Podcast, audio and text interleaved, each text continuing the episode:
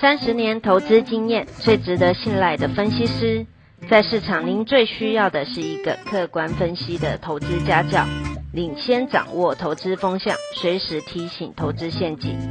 亲爱的粉丝朋友们，一定要记得要按订阅，并且开启小铃铛，才不会漏掉蔡总每一天对盘势精辟的解析哦。各位投资朋友，大家好，我是蔡明章。今天主题：钢铁股半年报行情展开，不锈钢、出口钢铁两大黑马，看作主流股就得付出代价，连法人今年都无法打败大盘绩效。台股今年来上涨十九趴，对比去年全年上涨二十三趴，才半年时间就几乎达到去年整年绩效。台股多头非常强劲，可是今年台股主流不再是电子，电子股今年来仅上涨十四趴，绩效劣于大盘；航运股狂涨两百三十一趴，绩效居各类股第一。其次，钢铁大涨六十二趴，航运及钢铁取代电子成今年最大主流。法人仍热衷晶圆双雄。可是台积电二三三零、联电二三零三，今年来都只涨十二趴左右。数据显示，金研双雄上半年绩效不仅劣于大盘，甚至低于整体的电子股涨幅。问题出在哪里？这是台积电自二零一六年台股从七六二七点起涨，半导体产业景气落底以来。近六年来首次台积电股价涨幅落后大盘，其中必有重大原因。台积电虽长期竞争力领先全球晶圆代工，但太厉害，使得欧洲、美国、日本、南韩对台积电戒心提高。美国一方面施压台积电赴美设厂，五纳米制程技术有可能外流。另一方面，美国政府编列五百亿美元预算扶持本土晶圆厂。美国如此的两手策略，对台积电长期构成威胁。结论：未来五至十年，台积电仍是晶圆代工老大，但领先别人的差距会缩小。再来，去年营收 EPS 基期垫高。今年前五月营收年增率十七趴，低于去年全年的二十五趴。加密货币重挫，大客户比特大陆传砍单。第二季手机库存上升，对通讯产品占台积电营收四成应有影响。台积电今年 EPS 估二十三元，较去年十九点七九七元成长十五趴。注意，成长幅度低于去年的五十趴。凡是营收 EPS 成长幅度减弱，这样股票就不会成为主流，股价绩效就不容易击败大盘。错了，往往挨两面耳光。传产股第一季财报行情错过了，接下来八月中旬发布的传产股半年报行情。恐又要让法人傻眼了。Delta 病毒来势汹汹，看来国内三级警戒又要往后延。许多服务业没收入，更把台股当成弥补本业的希望。散户的证券划拨账户余额逾三兆元，创历史新高。充沛的内资资金伺机而动。相较电子股砍单库存上升的杂音，尚未听闻传产的航运钢铁有这些利空，于是庞大内资涌入传产的半年报行情。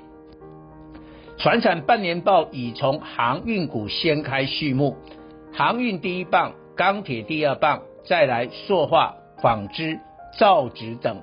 航运 EPS 最好是货柜三雄，长荣二六零三，阳明二六零九，万海二六一五，第二季 EPS 九元起跳，挑战一个股本。周一万海涨停，正好是三百元，以今年预估 EPS 三十元计算的本益比十倍。在八月前，亚洲出口商必须把货装上货柜轮，供应欧美消费旺季的圣诞节。因此，下半年货柜运价看不到反转迹象，整体产业的景气拐点至少拖长到明年农历年。换言之，货柜三雄今年 EPS 估计大赚三个股本。明年上半年仍维持获利高峰，产业能见度远胜于电子股。散装轮的欣兴二六零五、中航二六一二、裕民二六零六、惠阳 KY 二六三七、世维航五六零八等，第二季 EPS 较第一季倍数成长，近来股价纷纷大涨，暗示散装轮也在提前反映半年报。资金汇集人气上升，就会发生主流股有最低消费价格。以航运为例，散装轮的一航二六零一、正德二六四一，在五月中旬价位分别只有十元及十四元，但比价后，市场认为航运股最低消费二十元，现在分别涨到二十五及三十六元，短短一个月。飙涨一百五十趴。本周钢铁股半年报行情接棒，周一钢铁的新钢二零三二、张源二零三零、智联二零二四、聚亨二零二二等四档小钢炮涨停开出，气势胜过航运。收盘二十六档钢铁股亮灯涨停，这是人气沸腾的讯号。绝大多数是二十至三十元，表示钢铁也出现最低消费价位。钢铁半年报指标当然是上游的中钢二零零二、中红二零一四，但七月盘价终止连十二涨，多头动力由报价上涨转向半年报。中钢第二季营收可望创单季历史新高，中红第二季 EPS 估一点二至一点三元。优于第一季的一点一八元，半年报发动时间在七月初公告六月营收，但这次钢铁半年报黑马落在第二季营收创当季历史新高个股，估计钢筋的海光二零三八、威致二零二八、螺丝的春雨二零一二、巨亨。镀锌钢卷的烨辉二零二三，盛余二零二九，不锈钢的运昌二零六九，大成钢二零二七及通路商的新光钢二零三一，约十档第二季及半年报数字亮丽。钢铁上半年涨势重心在热压及钢筋，热压的中红今年来股价狂涨两百三十八趴。钢筋的海光威致股价创历史新高，今年来平均大涨一百七十趴。但下半年钢铁重心转向不锈钢及出口钢铁两大族群。俄罗斯针对金属八至十二月临时加征出口关税至少十五趴。俄国是镍生产大国，导致下半年镍占不锈钢原料成本五十趴将大涨。台股不锈钢族群具有产品涨价题材，大成钢拥有美国不锈钢通路，产品以伦敦镍为报价基础，伦镍今年来涨十二趴，也有美国铝碱工厂，二零一八年购并，当年毛利率四十趴，EPS 五点八元，美国现在对十八个国家课征十七点五趴以上。缓倾销税，大成钢七成在美国生产，三成进口，将成全球实施金属保护主义的最大赢家。